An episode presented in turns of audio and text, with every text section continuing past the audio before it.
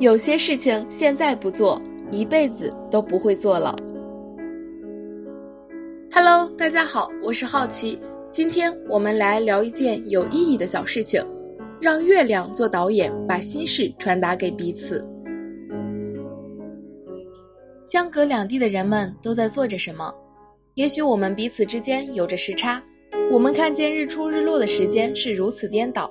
但对彼此的思念却不受时差的影响，不受地域的阻碍。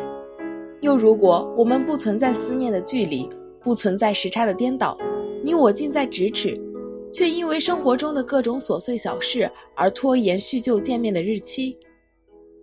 闲暇时分，尤其是在午夜，一轮新月悬挂半空，这时正是思念容易袭上心头的时刻。我们想着在这个月夜下与我们有关的那些人们。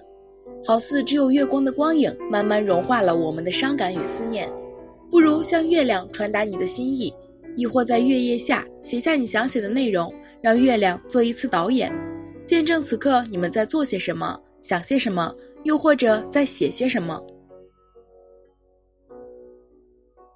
如果在傍晚时分自己一个人去散步，看着太阳渐渐落下山头，在这时，很多人的心情多少会有些失落。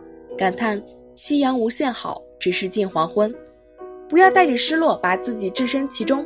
不一会儿，代表轻柔的月亮就会跃入你的眼帘。那是怎样的一种安宁，让你边散步边忍不住抬头望它几眼。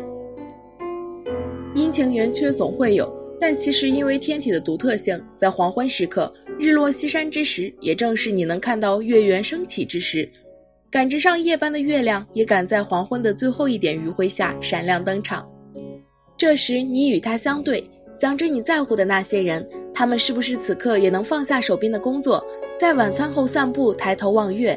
是不是与你一样，在某个时刻抬起眼看了他？我想，这时天空的新月就好像有了神迹一般，遥望到你们内心的感应。想一想，让月亮做一次导演。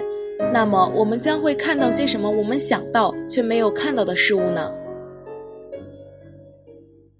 许多人总觉得日落时分就好似曲终人散一般，让人觉得伤感，莫名的惆怅涌上心头。那么，从现在起，好好享受这种梦呓的感觉，享受月夜下的静夜思，让月亮成为亲朋好友传达思念的媒介。